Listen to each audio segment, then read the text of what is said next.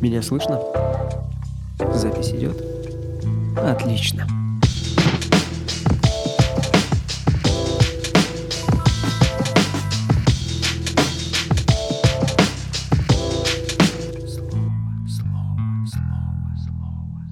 Привет, уважаемые слушатели. Это Денис Павленко, киноаналитик и историк кино.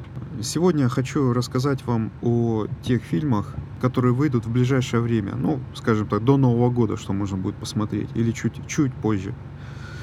А, вообще так случилось, что из-за забастовки сценаристов и забастовки актеров в США, гильдии, некоторые премьеры перенесли ну и не только из-за этого, еще очень, очень много фильмов провалилось в этом году, голливудских блокбастеров. Это самый провальный год вот за последнее время, может тоже из-за этого. Но все равно есть что посмотреть. Вот из того, что сейчас идет, ну, конечно же, кто еще не видел, это «Оппенгеймер», э, долгожданный фильм Кристофера Нолана, а у него все фильмы долгожданные, вот все. И его предпоследний фильм выходил аж три года назад, «Довод», который разделил людей на два лагеря. Кто-то сказал, что это шедевр, а кто-то сказал, что это ничего не понятно. Но вот «Оппенгеймер» — это уже предельно понятный фильм.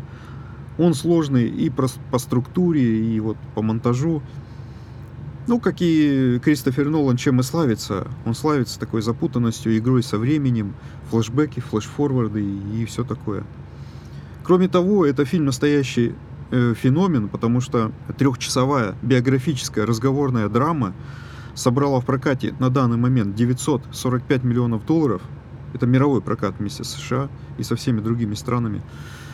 Э, но это абсолютно уникальный случай. Выше никто не собирал. И к тому же у него рейтинг R, то есть это 18 плюс э, в русском рейтинге. Он занял второе место э, с таким рейтингом. Первое все-таки держит Джокер, который чуть за миллиард ушел. Но фильм очень хороший, с минимум применением там минимум применены компьютерные спецэффекты, потому что Кристофер Нолан их очень не любит.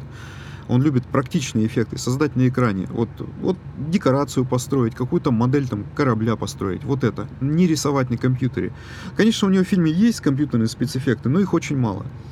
И еще почему надо смотреть этот фильм ну вот если вы успеваете, на большом экране, он снимал его на 70-миллиметровую кинопленку.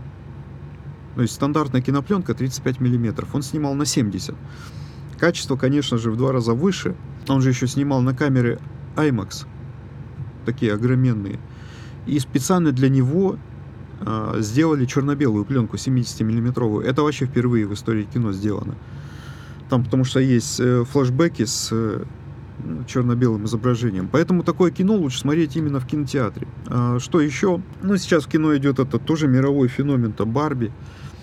Тут можно относиться к этому фильму по-разному. Кому-то он очень нравится, заходит, а кто-то наоборот говорит, что это какое-то, извините, дерьмо.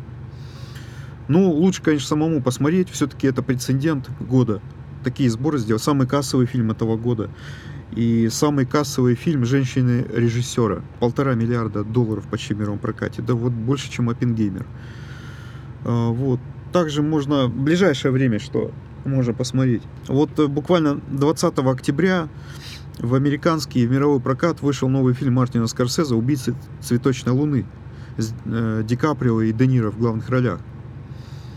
Ну вот представьте просто фильм Мартина Скорсезе, а в главных ролях Э, Леонардо Ди Каприо и Роберт Де Ниро. Ну, кажется, уже надо смотреть после, после таких фамилий. Фильм идет 3 часа 26 минут.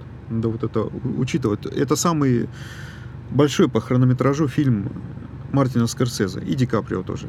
То есть «Титаник» в свое время 3 часа 14 минут был. Это 3 часа 26 минут.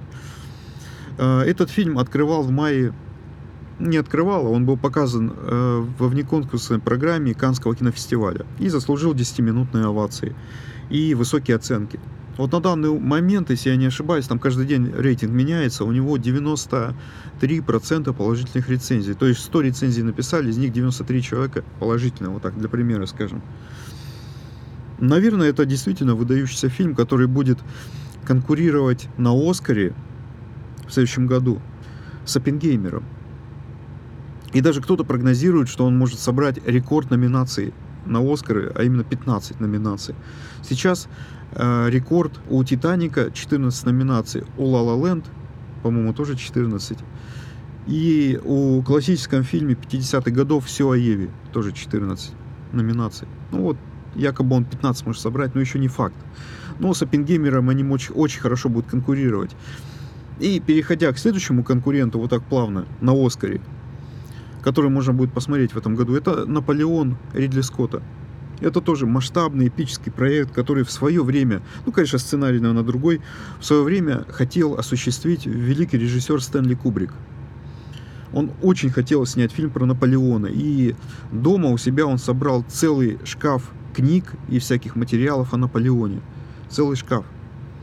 И хотел он аж 60-х годов это снимать.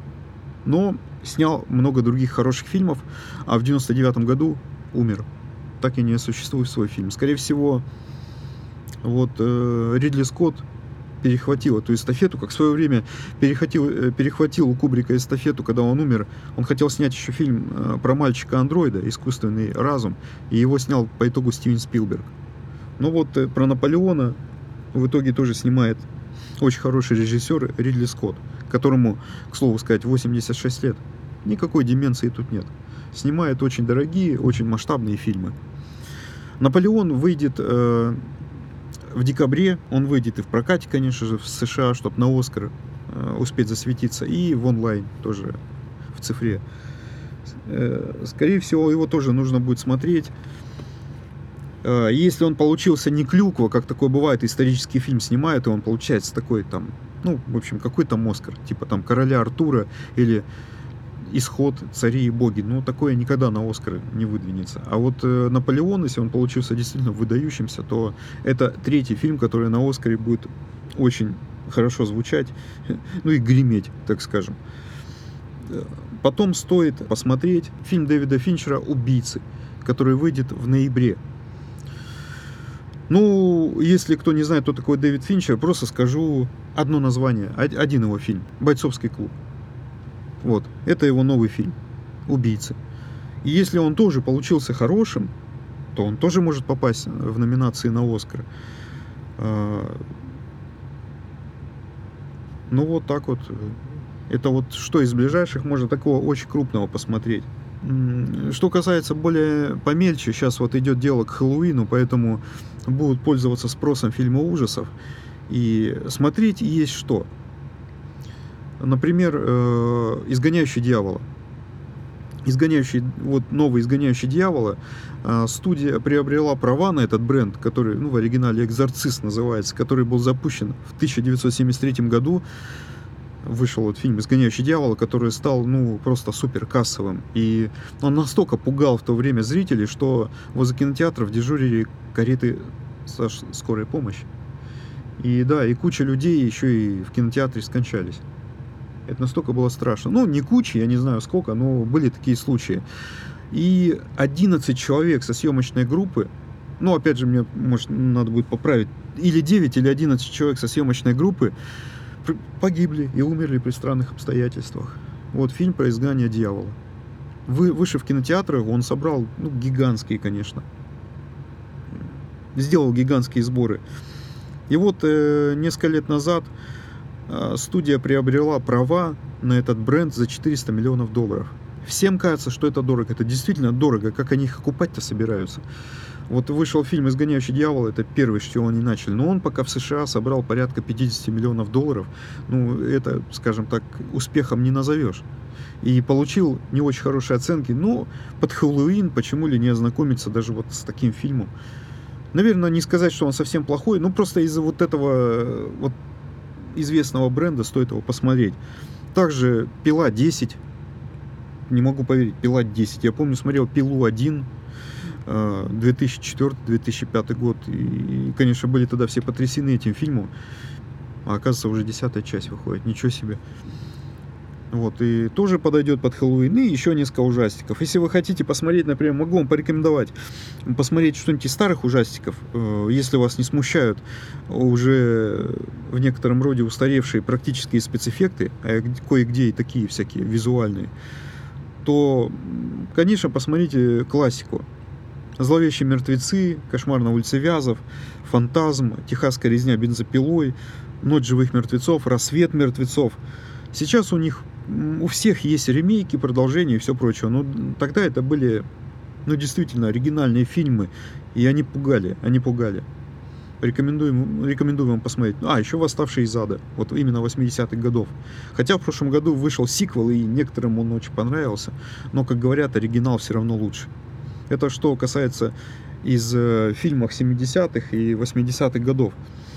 Э, если вы хотите что-то поновее, начиная с 2000-х годов, то очень качественные фильмы ужасов. Это, конечно же, «Звонок», американский, тот же Горы Вербинский, вот хороший. «Астрал», «Заклятие», «Синистер», «Шесть демонов» Эмили Роуз, «Затащи меня в ад». И хотите, если что-то очень необычное, то «Солнцестояние».